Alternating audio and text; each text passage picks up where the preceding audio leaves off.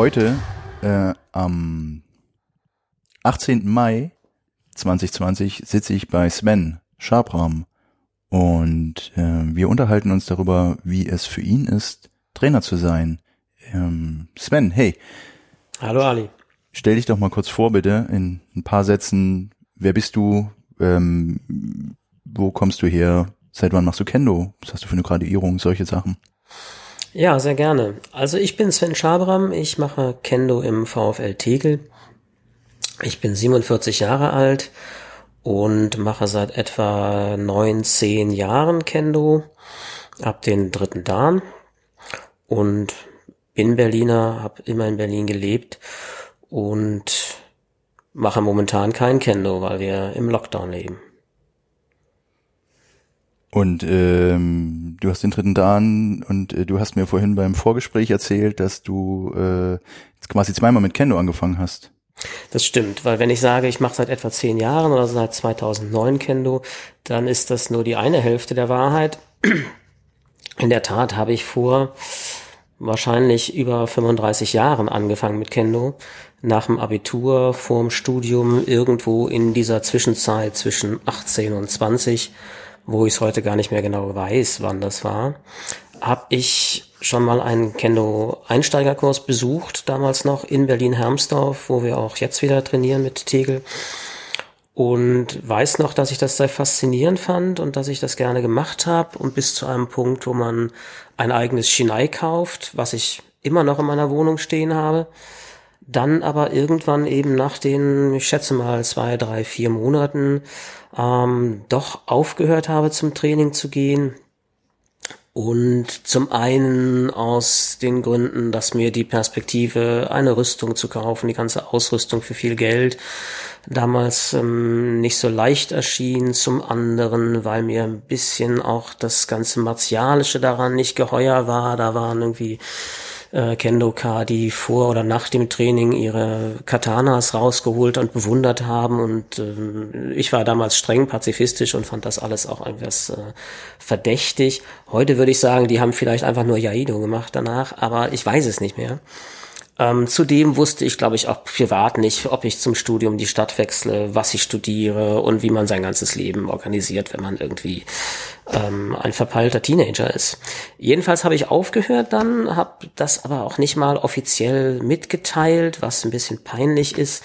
Und wenn mir Wolfgang Demski, der damals der Sensei war, äh, auf der Straße begegnet ist, äh, hat er mir zugerufen, komm mal wieder zum Training. Und ich bin, glaube ich, irgendwie etwas geduckt zur Seite gegangen und ähm, bin dann für 25 Jahre lang nicht mehr zum Training gekommen. Irgendwann, als ich ihn dann später getroffen habe in Braunschweig beim äh, Pfingstlehrgang oder in Schöppenstedt, habe ich ihm gesagt, du Wolfgang, du hast damals gesagt, ich soll wieder zum Training kommen, hier bin ich. Das ist die lustige Seite dabei. Eine andere lustige Seite dabei ist, dass ich tatsächlich dieses Shinai, was ich damals selbst erworben habe, von jedem Wohnungsumzug zu jedem Wohnungsumzug immer wieder dabei hatte. Es ist über die Zeit ein bisschen trocken und hart geworden, aber es ist, existiert noch. Und ich tatsächlich irgendwann nach einem Umzug gedacht habe, gut, also vielleicht sollten wir dieses Shinai mal wieder in Use setzen und habe mich wieder zum Training angemeldet. Und das war jetzt einfach nur, du hast die Shinai angeschaut und es gab keinen anderen Anlass außer so eine Art Langeweile in dem Moment und äh, das Bewusstsein, dass da dieser äh, dieses Überbleibsel aus der Vergangenheit ist. Ja, tatsächlich, das ist nicht falsch. Das Überbleibsel aus der Vergangenheit, irgendwie eine, ein unfinished Business, was ich doch irgendwie nochmal zu Ende bringen wollte. Und schon eine auch über die Jahre ähm, angehaltene Faszination von so einem ähm, kommen wir vielleicht später auch nochmal zu, von so einem Zweikampfsport, von einer Duellsituation, von einem Einzelsport. Ich habe zu dem Zeitpunkt auch mit Freunden Fußball im Park gekickt, was auch super ist, weil man draußen an der Luft ist und mit Freunden und das Spielerische daran. Und habe aber festgestellt, dass mir dieses ein bisschen ernsthaftere, ein bisschen äh, auf sich selbst zurückgeworfene fehlt, was man bei so einem Zweikampfsport hat. Okay, und du meintest aber, du hättest auch äh, vorher noch Judo gemacht? Genau, als Kind und daher kommt vielleicht die Faszination oder überhaupt nur die Kenntnis von, von, von der Möglichkeit.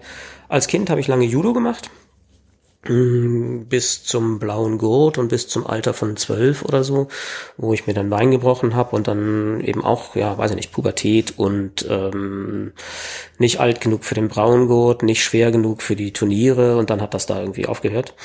Ähm, also gerade zumindest so, eine, so eine, ein Loch in der Entwicklung oder ein Abwarten, Stillstand.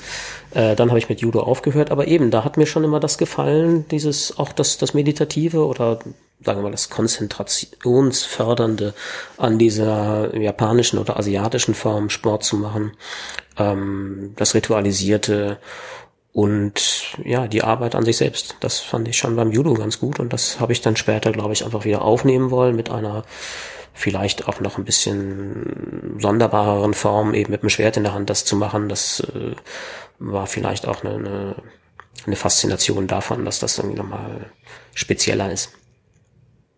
Okay, und dann äh, bot sich das an, weil du hattest schon die Verknüpfung und du wohntest aber nicht mehr in Tegel, oder? Das Wann? Vor 25 Jahren? Jetzt, jetzt also vor kurzem. Also nein, bevor der, nein, nein, der zweite, ich bin, zweite Mal. Bin ja wie, bin, bin wie gesagt äh, diverse Male umgezogen dann, also aus Hermsdorf raus in die Welt und nach Kreuzberg und äh, Prenzlauer Berg und wohnte dann nicht mehr in Hermsdorf, aber als ich dann vor der Wahl stand, welchen Verein ich denn wählen sollte, damals gab es glaube ich noch fünf oder nur fünf, sechs Vereine in Berlin, ähm, habe ich mir den ausgewählt, zum einen, weil ich Hugo Demski eben noch kannte von der Schulzeit und von damals ähm, und zum anderen eher offen gestanden aus ganz privaten Gruppen, äh, Gründen, weil ich dann samstags den Trainingstermin mit einem Essen bei meinen Eltern verbinde.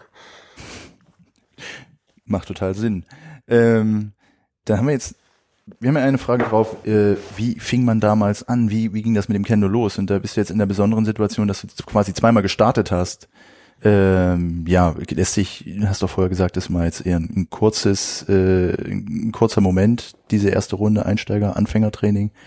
Aber kannst du, könntest du jetzt sagen, es gab Unterschiede von vor 25, 30 Jahren zu dem, was jetzt so passiert? Offen gestanden weiß ich das nicht mehr. Also ähm, dazu war es vielleicht doch zu kurz. Und heute würde ich sagen, na, es war ein klassischer Anfängerkurs, wo man Fußarbeit macht, wo man so Bugis macht und äh, sehnsüchtig auf die Leute in Rüstung guckt, die sich tatsächlich miteinander kloppen. Mm, was vielleicht anders war, aber ich weiß auch nicht, ob das sozusagen ein Unterschied zwischen damals und jetzt ist oder einfach eine Sache ist, die mal Konjunktur hat, mal nicht, dass ich glaube, damals war das ziemlich begehrt, waren diese Einsteigerkurse ziemlich voll und, und ziemlich gut motiviert. Und in den letzten Jahren zumindest habe ich den Eindruck bei uns, ähm, dass das gar nicht mehr so groß nachgefragt wird und dass man sehr um die Interessierten kämpfen und sich sorgen muss. Und das war auch schon so, als ich wieder eingestiegen bin 2009, dass man mich wirklich mit sehr offenen Armen äh, empfangen hat und äh, sich gekümmert hat um jeden Einsteiger. So ist es heute bei uns auch immer noch, dass man versucht, denen das wirklich so einfach wie möglich zu machen. Vielleicht war es 1990 oder 92, wann immer das war, so, dass man noch ein bisschen fester an dem autoritären äh, japanischen Stil war und äh, das auch wiederum vielleicht faszinierend war, aber man noch nicht sozusagen sich so einladend verhalten hat. Hm, also quasi so ein bisschen äh, interessant machen durch schon eher strengeres Auftreten, ein bisschen durch Abschreckung. Und äh, ist ja auch eine Kampfsportart. Ich, ja genau, ich weiß auch nicht, ob es ein interessant machen war, aber ich würde, wenn ich mit meiner schwachen Erinnerungsfähigkeit mich daran zurückerinnere, sagen, da war noch mehr davon da, ja. Okay. Ähm, ja gut, aber jetzt hat es ja auch scheinbar geholfen bei dir und du bist dabei geblieben. Ähm, und wenn jetzt nicht gerade Pause wäre, würdest du ja auch Training geben und Training machen. Ähm, das stimmt, unbedingt. Also das war eine meiner besseren Entscheidungen in den letzten 20 Jahren, wieder mit Kendo anzufangen. Ja. Ähm, genau, wenn wir da gerade dabei sind äh, beim Vergleich und vor allem beim Schwerpunkt dieser äh, Interviewreihe, du bist ja mittlerweile auch einer derjenigen, die das Training geben. Und ähm, ja, jetzt würde mich doch mal interessieren, so grob, wann hast du damit angefangen und was war deine Motivation? Also ähm, kam das aus dir heraus, dass du es wolltest oder hat jemand gesagt, hey Sven, jetzt ist es soweit, du musst jetzt, weil Gründe oder äh, ja. Vielleicht fange ich kurz an zu sagen, wie es im Titel generell mit dem Training oder mit der Trainingseinteilung läuft. Wir haben eine Handvoll Darnträger etwa, Hugo im fünften Dan und sonst äh, viele zweite Dane und haben eine Varietät von Trainern, die wir einfach einsetzen. Und offen gestanden, als ich angefangen habe, da war ich wahrscheinlich so knapp noch erster Q, äh, wo ich die ersten Anfängertrainings geleitet habe lag es daran, dass man in einer relativ kleinen Gruppe, die wir damals waren, mittlerweile sind wir ein bisschen größer, ähm, jeder sozusagen Verantwortung übernehmen musste und, und auch Trainingseinheiten übernehmen musste, der schon über halbwegs Fachwissen verfügt. Ähm, ich habe das auch sehr gerne gemacht tatsächlich. Ich fand das immer, immer ganz gut. Ähm, auch weil man natürlich bei den anderen Trainern entweder was Gutes findet, was man selber auch mal ausprobieren möchte, oder auch bei anderen mal findet, man könnte da da mal noch länger was machen oder was anderes machen oder da einen verschiedenen Ansatz wählen. Und ähm, so ein grundpädagogisches Eros ist vielleicht auch noch dabei, dass man irgendwie anderen was beibringt oder, oder mitteilen kann. Und ich habe äh, die ersten Jahre noch Training gehabt bei Rainer Jetkowski zum Beispiel, um da mal vielleicht vorwegzugreifen. Aber bei Rainer hat mir immer sehr gut gefallen, dass er eine Beschreibungsfähigkeit hatte. Dass er nicht nur Dinge vorgemacht hat, was ja auch der traditionelle japanische Weg ist und völlig in Ordnung, sondern dass er tatsächlich mit einer gewissen Fantasie und mit auch einer ziemlich reichen Sprache ähm, zumindest mich erreicht hat oder erreichen konnte, ähm, Dinge zu verbessern, Dinge anders zu machen oder eben tatsächlich die, die innere Vorstellungskraft zu entwickeln, die dann in eine körperliche Aktion übergeht. Und weil ich selber auch äh, aus dem Kulturbereich komme, ist das da ganz fruchtbarer Boden gewesen und würde ich selbstverständlich in gebührendem Abstand, aber auch glauben, das kann ich vielleicht ähnlich auch weitergeben oder versuche ich zumindest auch, da den Leuten sprachlich zu helfen, wo das reine Anschauen und Nachmachen nicht hilft. Okay, also das, und dann war das auch quasi dein Ansatz daran zu gehen, ähm, den Leuten Dinge zu zeigen, aber eben auch in der Lage zu sein, quasi Mechaniken, Techniken irgendwie physisch erklären zu können oder oder Bilder zu liefern oder ähm, ja, also es ist ja immer eine, eine, ein Zwiespalt, in dem man selber ist. Ne? Also ich würde auch, ob man zu viel erklärt oder zu wenig, und das ist auch nicht, auch nicht gut, aber eben da einen Mittelweg zu finden und vielleicht durch eine präzise Sprache und, so wie du sagst, durch eine Bildlichkeit irgendwie da zu helfen, wo man sonst nur immer um den heißen Brei rumredet. Ähm, das habe ich als Aufgabe aufgefasst, sagen wir so, ja. Und hast du das Gefühl oder bekommst du das Feedback von den Menschen, die da in deinem Training sind, dass das für die hilft, also dass denen das, für, dass das für die funktioniert, dass es denen hilft oder ähm das ist, glaube ich, ganz unterschiedlich, ne? So wie Menschen unterschiedlich sind. Einigen hilft es, glaube ich, ja. Anderen hilft es nicht. Die können das irgendwie besser, wenn sie wirklich einfach für sich selber immer wieder prüben, äh, proben, proben, proben oder üben, üben, üben und das, und das nachmachen. Ähm, und man muss da auch aufpassen, ob man mit Leuten dann auf einmal ins Schwadronieren kommt, weil die dann sozusagen darauf ja reflektieren oder, oder ansprechen und dann aber gleichzeitig, dass das ein Quatschclub wird. Ähm, das hilft auch nicht. Also wenn man gut über etwas reden kann, heißt das noch nicht, dass man es auch gut machen kann. Und ähm, das ist manchmal auch nicht leicht, finde ich, das abzumoderieren, irgendwie ein Gespräch, was man selber angefangen hat, äh, und zu sagen, nee, jetzt mach mal wieder. Aber dafür ist glücklicherweise eine Vertrauensbasis im Verein da, glaube ich, und zwischen den Leuten, die Kendo machen bei uns, ähm, wo man dann auch wiederum doch die Autorität des Trainers oder zumindest die Notwendigkeit eines Trainingsablaufes ähm, deutlich machen kann, dass es jetzt weitergehen muss und dass man philosophieren kann, vielleicht danach beim Bier. Hm. Ähm, du meinst, du hast angefangen mit dem ersten Q ungefähr das Anfängertraining zu geben. Gibt es jetzt auch fortgeschrittenen, nenne ich es jetzt mal, Training? Sind das so die beiden Gruppen oder gibt es da noch andere Unterscheidungen, die du treffen würdest? Und wenn ja, worin unterscheiden die sich? Was sind so, würdest du sagen, grobe Pläne, die du hast, wenn du zum Beispiel Einsteiger, Anfänger trainierst und fortgeschritten oder noch eine andere Gruppe, die Kata-Gruppe vielleicht oder? Hm. Lustigerweise mache ich selten ganz reguläres Training, also reguläres fortgeschrittenen Training oder, oder Techniktraining, sondern meistens tatsächlich Anfängertraining mit zusammen mit ähm, Christian Hückler oder Kata oder äh, was wir eingeführt haben, ein Spezialwettkampftraining einmal im Monat. Wobei ich ja selber gar nicht der erfolgreichste Wettkämpfer bin, aber irgendwie hat sich das mal so ergeben und ich fand das ganz lustig und habe da tatsächlich auch ein paar Ideen und, und irgendwie ähm, Trainingstechniken mir ausgedacht, die, wenn du fragst, glaube ich, ganz gut angekommen sind. Also tatsächlich den Leuten in einem Shiai oder in einem Shiai-Versuch ähm, vorher per Losverfahren oder wie auch immer ähm, Charakteristika zuzuordnen. Also du bist jetzt irgendwie die Kampfsau und du bist der Passive oder ähm, du bist diejenige, die immer Kotte schlägt und so. Ähm, das ist ganz lustig, es ist tatsächlich ein bisschen wie, weiß ich nicht, Theaterproben. Ähm, und die einen tun sich leichter damit und schwerer damit, sich in, in ihrer Freiheit einzuschränken und einfach eine Vorgabe zu erfüllen.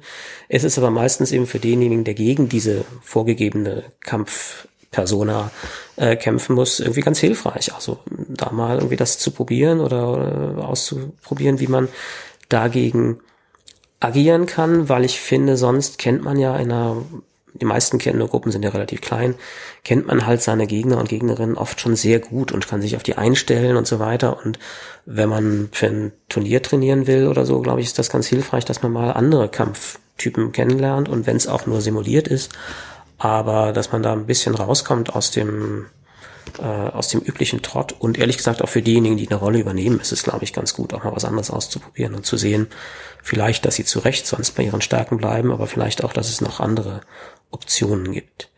Ähm, Ganz kurz dazu, wie also ihr, ihr habt zwei WettkämpferInnen und die ziehen dann jeweils verschiedene Rollen oder eine Person zieht eine Rolle oder richtige Frage, das kann man so oder so machen. Also wenn ich das gerade als Vorteil beschrieben habe, dass die eine Person sehen kann, wie sie gegen einen anderen Kampftypen kämpft, dann ist es natürlich sinnvoll, nur dass einen loszieht. Das haben wir mal so, mal so abgewichen. Also wenn du eben mich nach Trainingskonzepten fragst, dann ist das alles auch so ein Work in Progress und ein Trial and Error und man versucht mal eine Sache und dann entwickelt man die Idee weiter, weil sie irgendwie gerade nicht funktioniert hat.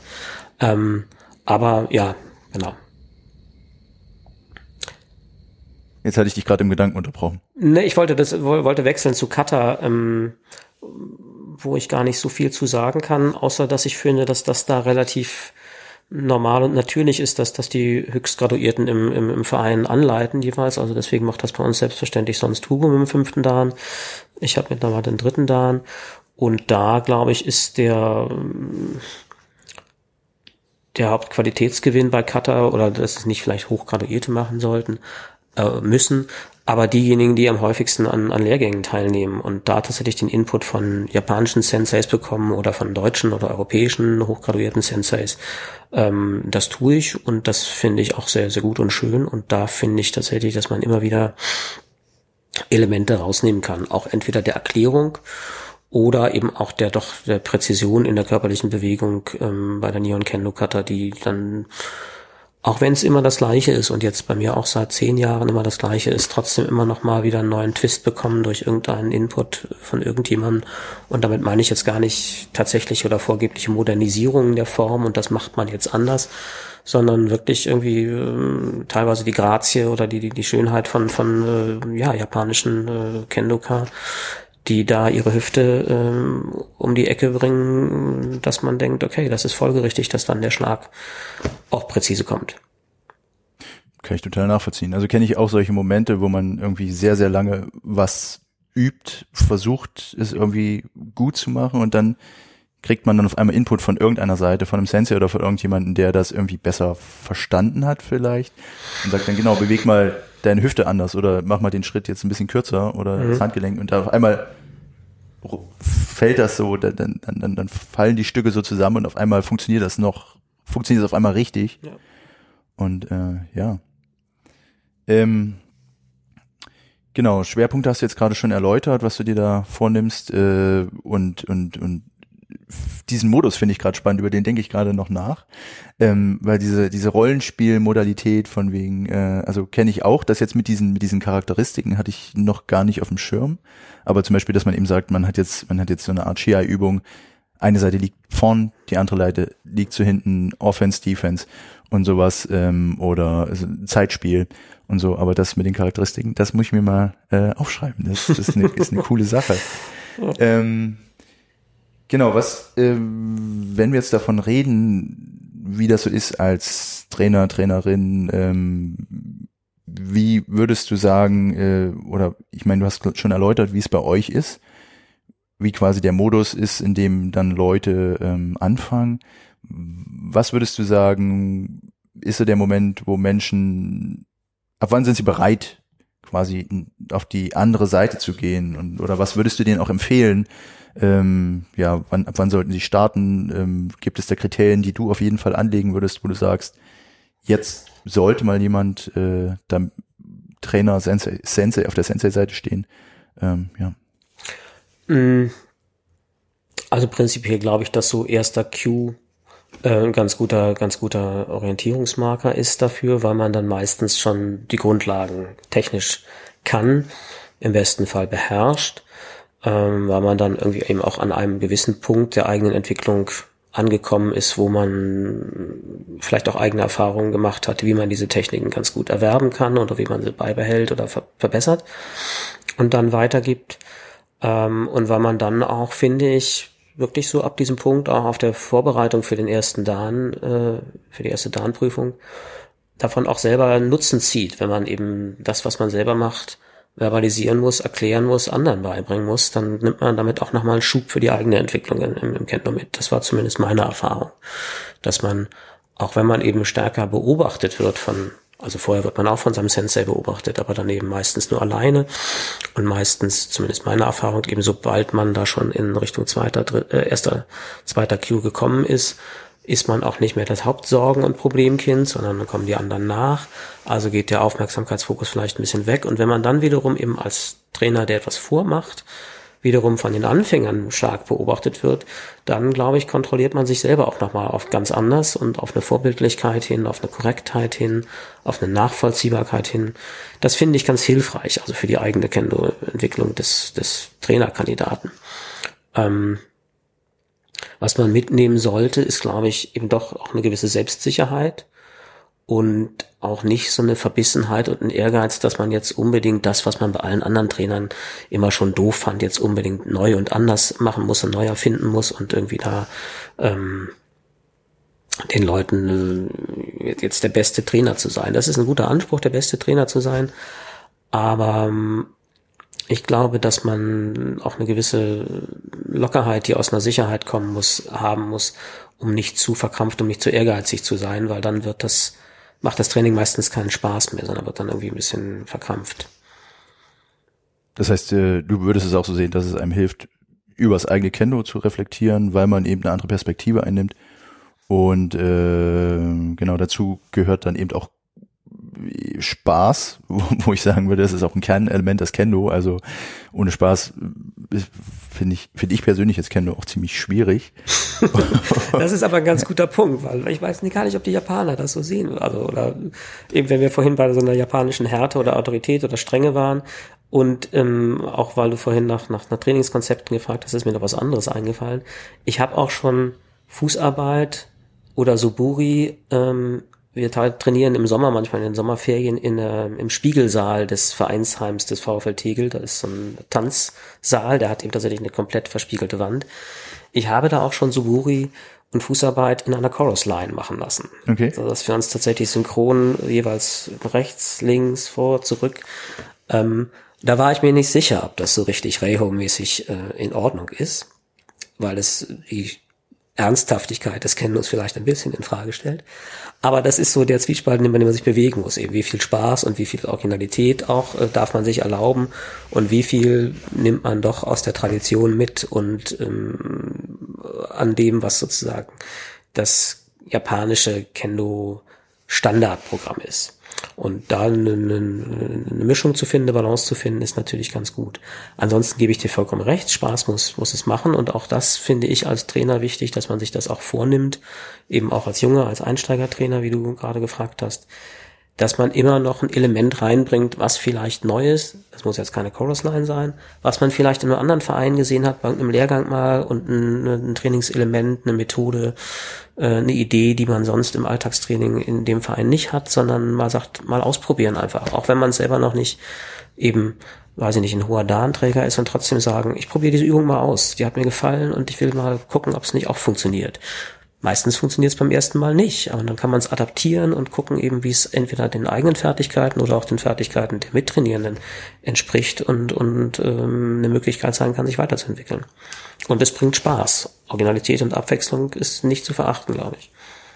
Das kann ich aus eigener Erfahrung auch sagen. Dass halt, äh, genau, nach einer gewissen Zeit werden dann die Übungen auch zu einer Routine und äh, dann schaltet auch der Kopf irgendwie so ab. Dann funktioniert zwar der Körper damit noch, aber ähm, ich glaube, wenn man neue Anreize dann schafft, ist das immer eine gute Sache. Also Neugier, würdest du sagen, ist auf jeden Fall auch wichtig, wenn man Trainer ist, wenn man gutes Training oder vermeintlich gutes Training, wenn das Feedback kommt, natürlich super, aber manchmal kriegt man es auch gar nicht mit, sind die Leute auf einmal schon weg, bevor man duschen geht oder ähm, Bier trinken geht mit denen, dann äh, hört man es nicht. Aber vermeintlich gutes Training erfordert auch ähm, ja eine gewisse Flexibilität und die Lust, neue Elemente einzubringen. Unbedingt. Und wenn man sich, glaube ich, die neuen Elemente nicht alle selber ausdenken kann, sollte man unbedingt äh, zu anderen Dojos gehen, in anderen Vereinen gehen, zu Lehrgängen gehen, äh, durch die Republik fahren oder auch durch die Welt und da ähm, aufnehmen, was es an, an anderen Ideen gibt. Ja, das finde ich schon sehr wichtig. Ja, und man kann ja normalerweise auch mit den Leuten reden. Ne? Das ist ja das, das Schöne auf jeden Fall in Kendo Deutschland, so ich das mit, oder Kendo Europa, so wie ich es kennengelernt habe. Kendo Japan auch, da gibt es eine gewisse Sprachhürde, aber normalerweise kann man ja mit allen Menschen, die irgendwie Kendo machen, äh, sprechen und ja. sie auf ihre Ideen ähm, hin abklopfen und dann eben auch sich Input holen und äh, ja. Ja, das habe ich auch so erfahren, dass man da gerne teilt und, und das weitergibt, ja, auf jeden Fall. Ja. Ähm, was würdest du denn sagen, wir haben jetzt, glaube ich, diesen Trainingskomplex relativ gut abgedeckt. Äh, was ja. würdest du denn sagen, war so äh, eine prägende Begegnung oder eine Anekdote, äh, die herausragt in deiner Kenno-Biografie, über die du gerne reden würdest? Was? Also außer des Rufs äh, von Wolfgang Demski von der anderen Straßenseite, ich soll wieder zum Training zu kommen, der mich eben ähm, ja ein zwei Jahrzehnte verfolgt hat. Ähm, habe ich tatsächlich, glaube ich, beim ersten Mal Kangeko, ähm, beim ersten Kangeko nämlich teilgenommen habe, an wahrscheinlich nach dem ersten Abend in der Bar unten, äh, einen sonderbaren Traum gehabt. Da erschien mir die, die äh, Deacon B. Dahnriege mit Detlef Fiebrans als Vorsitzenden. Ich meine mich zu erinnern, nachts als Räuberbande, gegen die ich mich zu erwehren hatte äh, im dunklen Wald. Und das habe ich dann die nächsten vier Tage Kangeko, glaube ich, auch getan mit diesem Bild vor mir. Okay, aber du, also du bist schon noch ins Bett gekommen oder hast du in der Bar geschlafen?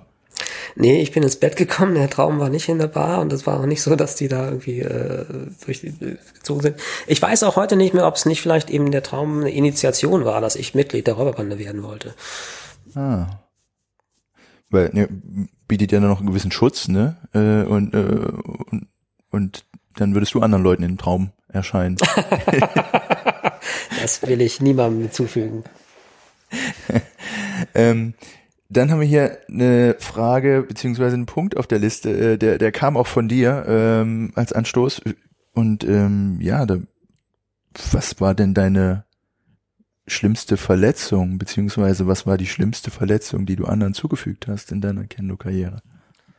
Ich bin bisher relativ unbeschadet ähm, aus jedem Kendo-Training gekommen, außer eben das übliche aufgerissene Fußsohlen und, und äh, schweren Muskelkater, ähm, habe ich da keine bleibenden Schäden von gehabt. Das war beim Freizeitfußball anders. Das äh, war mit Bänderdehnung und auch mit anderen Geschichten anders, dass man davon verletzter geblieben ist. Mhm. Naja, weil wir ja hier tatsächlich ein bisschen simulieren wollen, was man sonst nach dem Training oder in den Pausen bei Lehrgängen oder so sich gegenseitig erzählt, äh, habe ich tatsächlich diese Frage ähm, dir vorgeschlagen, weil ich von Leuten weiß, die sich doch furchtbar wehgetan haben. Also der eine, der dem anderen doch mit einem Doschlag tatsächlich mal eine Rippe zertrümmert hat. Ja. Bei mir war es der Daumen eines Partners, äh, wo wir, glaube ich, beide eben doch auch einen schlecht angesetzten Doschlag versucht haben und so ungünstig mein Shinai auf seine Kutte beziehungsweise auf den Daumen in der Kutte getroffen ist, dass der danach verletzt war, gebrochen. Das ist immer ein bisschen peinlich und unangenehm, weil man ja gar nicht als so der harte Schläger ähm, sich selber, also ich zumindest mich nicht selber sieht, aber offensichtlich und weil man auch anderen Anfängern, insofern müssen wir das vielleicht auch doch rausschneiden, Anfängern oder Interessierten, man verkauft das Kendo sehr äh, verletzungsarm ist und, und äh, weniger anfällig als in anderen Sportarten. Aber ja, also auch selbst dieses weiche und abgefederte Shinai kann offensichtlich, wenn es in einem ungünstigen Winkel mit einer gewissen Wucht auftrifft, ähm, einen kleinen unschuldigen Daumenknochen zertrümmern. Oder vielleicht war der Daumen ja auch zu angespannt, weil der, der andere auch gerade in dem Moment. Man weiß es nicht, man steckt nicht einen Daumen drin, aber Nee. Ja, ähm, dann, äh, dann zu was Schönem. Ähm, du hast ja viele Wettkämpfe bisher bestritten. Und äh, bei Wettkämpfen geht es ja hauptsächlich darum, Punkte zu machen, um Kämpfe zu gewinnen. Und äh, ja, was, was war denn so deine schönste Wettkampf, dein schönster Punkt oder deine schönster Kampfgewinn? Also ich finde Wettkämpfe tatsächlich toll und fand die immer toll und habe nie so richtig verstanden, wenn, aber es gibt es vielleicht auch, wenn Leute Kendo machen, um vielleicht nur Cutter zu machen oder einfach nur sportlich aktiv zu bleiben. Aber wie ich vorhin schon sagte, dass ich diese Zweikampfsituation irgendwie ganz äh, toll finde und faszinierend finde und eben nicht nur körperlich, das ist auch äh, toll, aber eben für den, für den Geist irgendwie die Anspannung auszuhalten und zu gucken, setze ich meinen Willen durch oder der andere. Ähm, und bin ich jemandem gewachsen, wo ich das Gefühl habe, körperlich komplett unterlegen zu sein. Oder auch mal in seltenen Fällen, ähm, ich bin nicht besonders groß, äh, jemand zu haben, der dann tatsächlich kleiner ist und auf einmal mit dieser Situation um, umgehen zu müssen. Also fand ich Wettkämpfe immer gut. Mein kuriosester äh, Wettkampffall war mal ein Q-Turnier, bei dem es gleichzeitig eine Kampfberichterschulung ähm, Schulung gab. Und der Partner und ich waren irgendwie im Zubazeriai und bewegten uns hin und her und plötzlich gingen drei Fahnen hoch. Meiner Farbe. Und weder er noch ich wussten, was geschehen war. Also es gibt ja im Kendo oder in der Kendo-Philosophie diese ähm, Idee äh, zu siegen, ohne zu schlagen. Und das war in dem Moment der Fall, denn ich hatte nicht geschlagen. Und der andere auch nicht. Ich hatte nicht mal den Ansatz gemacht. Es war dann danach ähm, Thema in, in, im, im Kampfrichterseminar und es gab nur allgemeines Schulterzucken. Irgendjemand meinte vielleicht irgendeine Bewegung gesehen zu haben und irgendjemand anders meinte irgendeine Fahne hochgehen zu sehen und selber nicht, keine Ahnung, es war eben eine Ausbildung, also es waren keine, äh, noch keine lizenzierten Kampfrichter, insofern ist das entschuldbar. Ich glaube, ich habe dafür auch noch den Kampfkreispreis beim Turnier bekommen. Aber es ist nach wie vor so, dass ich nicht weiß, was die Idee da gewesen wäre, was ich hätte schlagen können sollen in dieser Situation. Okay, also interessant, weil ich meine, als äh, man gibt ja auch an, was für einen Punkt man zieht. Also das muss ja auch irgendwo notiert oder angeschlagen werden. Ja, dann. ich glaube, das war der Grund für die Diskussion danach, dass das keiner wusste, ob es ein K, ein D oder ein M war. Aber okay, aber das wurde dann auch nicht zurückgenommen, sondern einfach gegeben und dann.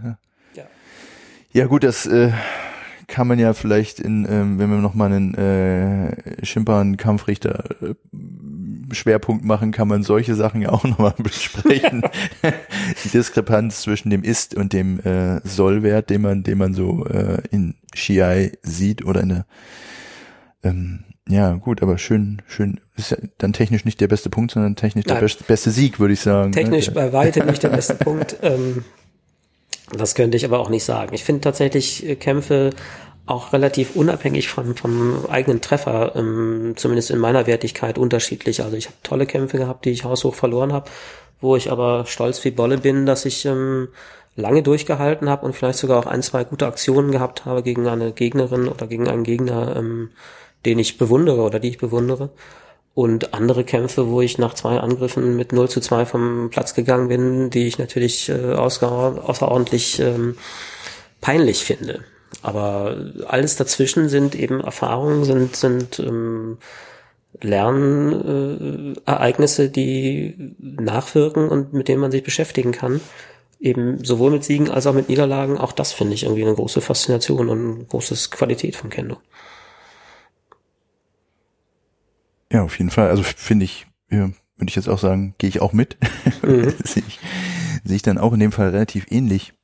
Ähm, genau, dann haben wir ja in unserem Ablauf ähm, was, was ich jetzt, ähm, ich habe jetzt noch keinen passenden Begriff, vielleicht eine Speed-Oppositionsfragerunde oder so. Es gibt jetzt Alternativen und du entscheidest dich für eine. Oder Höchstgeschwindigkeit unter Druck. Und Mhm. fange mal an. Ähm, mit der Liste, die wir vorbereitet haben, aus der wir schon einige Elemente rausgestrichen haben, aber ähm, ja, die aber sonst irgendwie schon ein bisschen Sinn macht. Äh, erste Frage wäre Kata oder Shiai? Kata. Zweite Frage wäre Kampfkunst oder Kampfsport? Sport. Oji Wasa oder Shikake Wasa? Shikake. Trainer oder Sensei? Trainer. Japan oder Deutschland? Deutschland. Nudeln. Nein, Eu- Europa. Ja.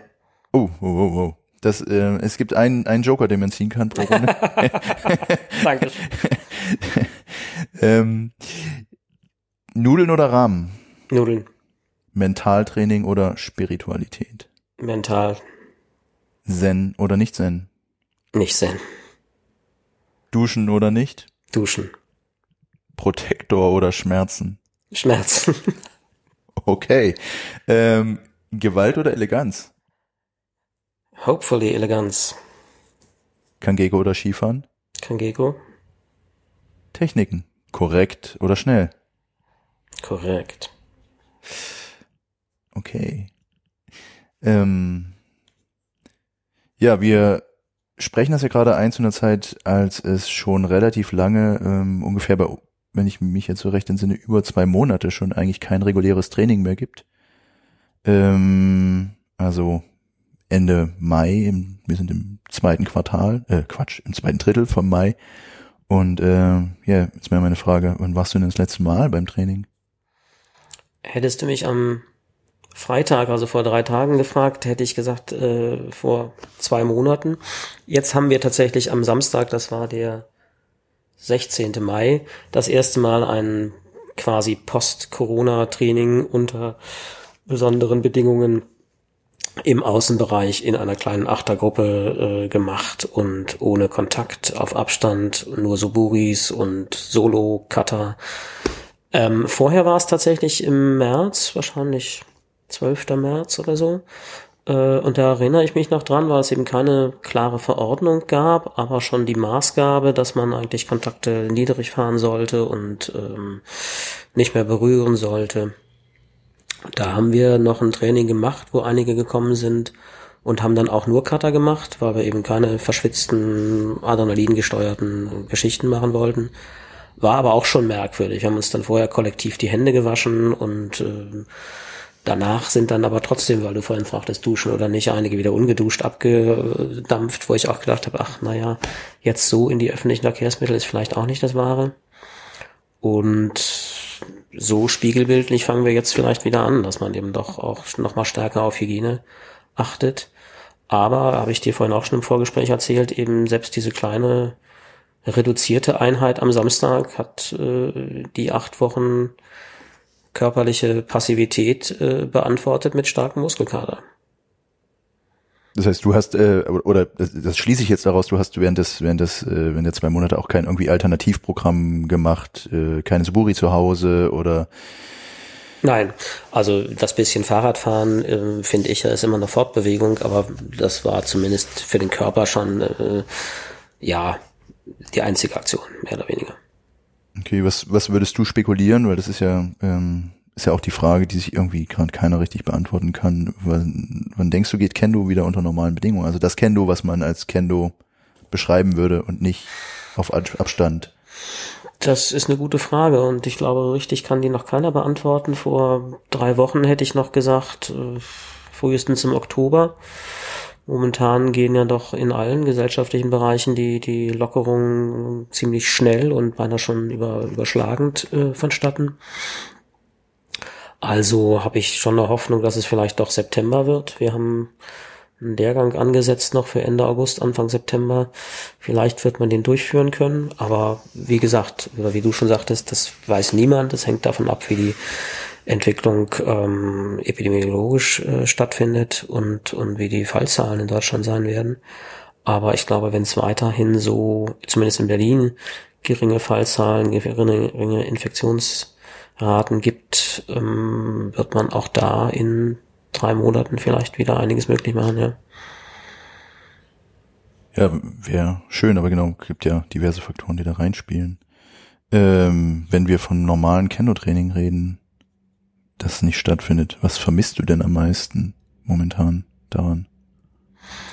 Ich glaube, wie in allen Bereichen vermisst man oder vermisse ich in dem Fall am meisten andere Menschen zu sehen, zu treffen und äh, Menschen, die man gern mag, mit denen man gerne Zeit verbringt, äh, mit denen auch dann nicht nur zu trainieren, sondern auch äh, zu quatschen, zu reden. Ich vermisse tatsächlich auch den Austausch übers Kendo selbst und finde das eine ganz schöne, ganz schöne Ersatzhandlung, die wir jetzt hier durchführen und hoffe, sie ist es für die Zuhörenden auch. Ähm, ich vermisse auch die, die Arbeit an mir selbst, die Kendo für mich es auch ist, dass man sich vor dem Training was vornimmt und danach äh, reflektiert, ob man es erreicht hat oder nicht, dass man selber eben sieht, ob man eine Entwicklung macht, ob man ja äh, Fehler ausbessern kann, ob man von anderen lernt, auch im Austausch lernt. Ähm, das kann man jetzt in dieser Isolation so für sich selbst auch ganz gut ähm, oder sollte man können oder wird einem vielleicht auch so suggeriert, dass das irgendwie eine Zeit der Reflexion, der Einkehr ist und dass man mit sich selbst konfrontiert ist und daraus irgendwas gewinnen kann. Da glaube ich nicht so richtig dran, weil das irgendwie so ein bedrückendes Gefühl ist. Und das, was ich meine damit, dass man sich mit sich selber im Kendo oder im Sport generell, aber vielleicht im Kendo nochmal besonders auseinandersetzt, kommt dabei irgendwie zu kurz, weil man das irgendwie in, in Aktivität machen kann, weil man tatsächlich ein ein körperliches äh, Erlebnis dabei hat, eine Erfahrung, ein Gefühl und, und ähm, die dann, und das ist ja eben wirklich das sehr Schöne am Kendo, eins ist, also aus Geist und Körper, dass man eine Erschöpfung, eine Befriedigung hat und im besten Fall auch noch tatsächlich eine, eine, eine geistige oder mentale Zufriedenheit, weil man wirklich irgendwas verbracht hat, weil dann was gelungen ist. Oder weil einem mal wieder nichts gelungen ist, weil man jetzt vielleicht besser weiß, warum einem nichts gelingt. Oder irgendjemand hat einem einen guten Hinweis gegeben. Also, dass man da wirklich nicht nur schwitzt und nicht nur Muskelkater hat, sondern auch noch über sich selbst immer wieder was erfährt, was man noch nicht wusste. Und mit in der Konfrontation oder in der Begegnung mit Menschen, die man vorher noch nicht kannte, neue Seiten an, Seiten an sich kennenlernt. Ähm, das vermisse ich schon sehr. Ja, also zu, zu, dem Punkt, dass du meinst, von wegen, es könnte auch eine Zeit der Reflexion oder sowas sein, das ist ja, finde ich in dem Moment schwierig, weil es ja so eine sehr allumfassende Ausnahmesituation ist, in der wir uns gerade befinden. Das ist ja nicht nur, dass irgendwie die Hallen gesperrt sind oder Kendo gerade aus irgendeinem Grund nicht geht, das ist halt auf jedem Sektor des Lebens. Ja, und vor allen Dingen erlaubt sie kein, posit kein positives Ergebnis dieser Reflexion. Also man kann ja sagen, ah, äh, ich habe jetzt viel über mich nachgedacht und jetzt will ich das mal ähm, umsetzen und damit raus in die Welt gehen, aber ja. denkst du, darfst du nicht. Muss ich mir eine ganz lange Liste schreiben von Dingen, die ich irgendwann ja. mal ausprobieren möchte ja. oder die ich gelernt habe und jetzt mal gucken, ob es wirklich funktioniert, weil ich weiß nicht, wann es geht. Ja. Ja, ähm, gut, bleibt dann irgendwie zu hoffen, dass es vielleicht doch, weiß nicht, man sieht, wir wissen nicht, wann es losgeht, wir hoffen, dass es schnell geht. Äh, September, wir haben jetzt Mai, das ist auch nochmal fast ein halbes Jahr. Schauen wir mal. Also ich kann nur sagen, eben von dieser kleinen, äh, von diesem kleinen Experimentaltraining, was wir letzten Samstag gemacht haben, das ist, auch wenn es einem vorher irgendwie als dürftig erscheint und weit weg von dem, wie du richtigerweise sagtest, was man eigentlich kennt und nennt, ähm, es ist doch ein Trostpflaster gewesen. Und die Menschen, die da waren, waren alle ganz glücklich, dass man sich einander mal wieder gesehen hat und ähm, auch nur nebeneinander gestanden ist und sich nicht gegenseitig auf den Kopf gehauen hat. Aber trotzdem ist es ja, ein Toastbonbon. Und der hat ganz gut geschmeckt. Ja. Das ist doch ein schönes Schlusswort, finde ich. Trostbonbon. Ähm, genau, äh, damit möchte ich mich recht herzlich bei dir bedanken. Ich bedanke mich. Und ähm, wir sehen uns hoffentlich bald mal wieder in irgendeinem Dojo. Und das würde ich auch sehr hoffen. Das ist immer noch besser als reden. Ich finde, das Reden sollte dabei danach, nicht währenddessen, aber danach sollte es nicht zu kurz kommen. Also ich empfinde es als ein wichtiges Element des Ganzen. Aber die Balance zwischen beiden wäre schön. Genau. Also nicht während des Trainings, während des Trainings wird nicht gequatscht oder sehr wenig gequatscht, äh, aber danach gerne. Ja, vielen Dank, Ali. Dann bis bald. Ciao. Tschüss.